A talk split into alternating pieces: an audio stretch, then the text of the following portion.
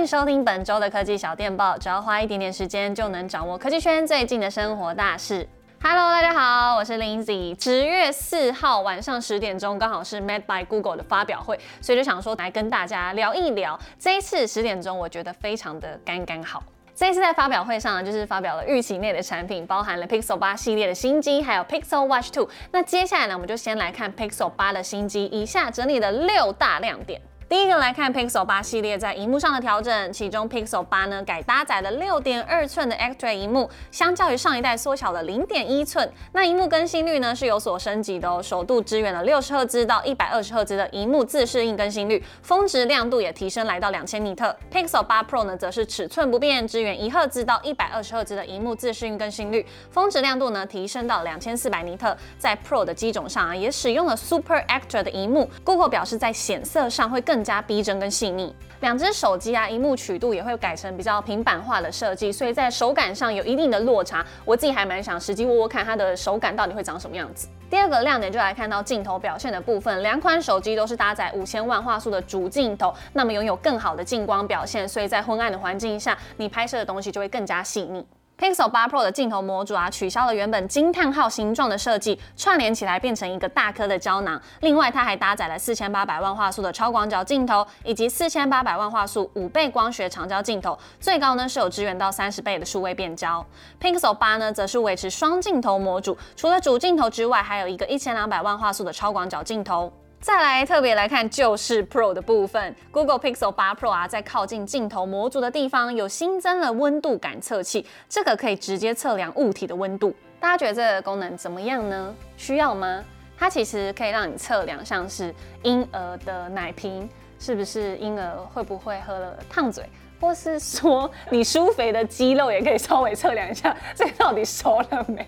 好啦，认真。现在 Google 呢，它其实蛮希望未来可以扩大这个温度感测器的使用情境。现在呢，也已经跟美国食药署提出申请，就是希望说使用者在测量温度之后，可以联动到 Fitbit App 里面。晶片上的部分呢，Pixel 8系列是搭载了 Google 自家的 Tensor G3 处理器，强调有更强的运算、机器学习能力，那也会进一步的加速 AI 的运算能力。那么 Google 本身呢，就是一直不断钻研 AI 技术的公司，所以第四个亮点呢，就要来提提这一次 AI 的新功能。新增功能中，我最想要体验的就是完美合照 （Best Take）。拍完照片之后呢，你可以直接利用这个内建的功能修饰大家脸上的表情。重点是拍完后，你还可以自己选择要呈现的模样，像是那种闭眼睛、嘟嘴失败的，或是你纯粹看不顺眼，都可以直接调整，根本就是换脸。因为在官方呈现的影片上啊，大家换脸都换得很自然，所以我自己在心里是先打上一个小小的疑问，因为大家都知道换脸就是还是看起来有一点小小的诡异，所以就等。之后实测看看喽。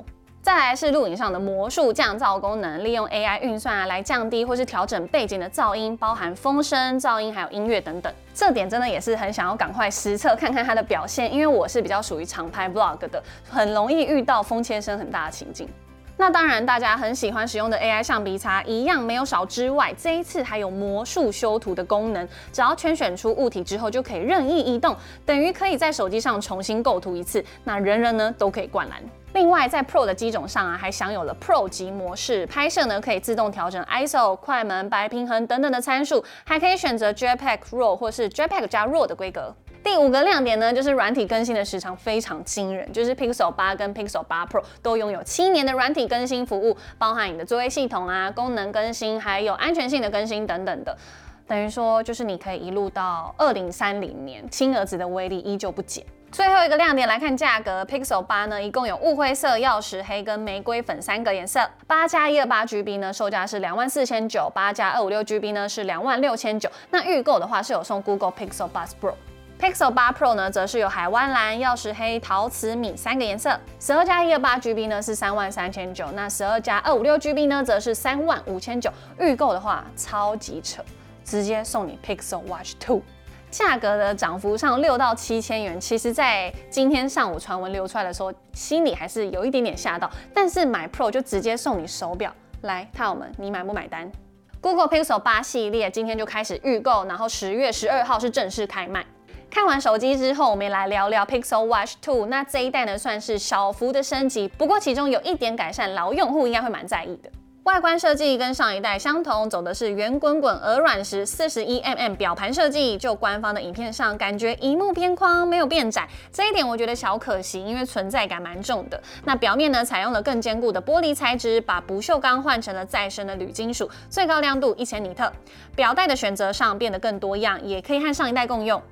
硬体规格的部分，处理器换成了高通 Qualcomm 五一零零的晶片，那记忆体呢是二 GB，储存容量三十二 GB，电池容量小小升级，从原本的两百九十四毫安时升级到三百零九毫安时，不过仰赖了最新搭载的晶片，有更好的性能之外，功耗也变得更低。官方表示呢，开启永远显示的续航表现可以有二十四小时，相较于上一代的使用体验会更好，但依旧是要每天一充。可是老用户会喜欢这个升级吗？充电三十分钟可以使用十二个小时，那充满电的话是需要花费七十五分钟。在充电时长部分，我觉得还有很大的进步空间，毕竟要充电超过一个小时，我还是觉得有一点小久。Pixel Watch 2呢，具备电子感应器，可以评估肤电状况来追踪身体的反应，透过测量皮肤的温度来看看现在的心率变异、HRV、心率等等的，还可以查看压力指数跟睡眠状态。那多近视的心率感测器呢，调整成更多的五点圆形 LED，让心率侦测上可以更加准确。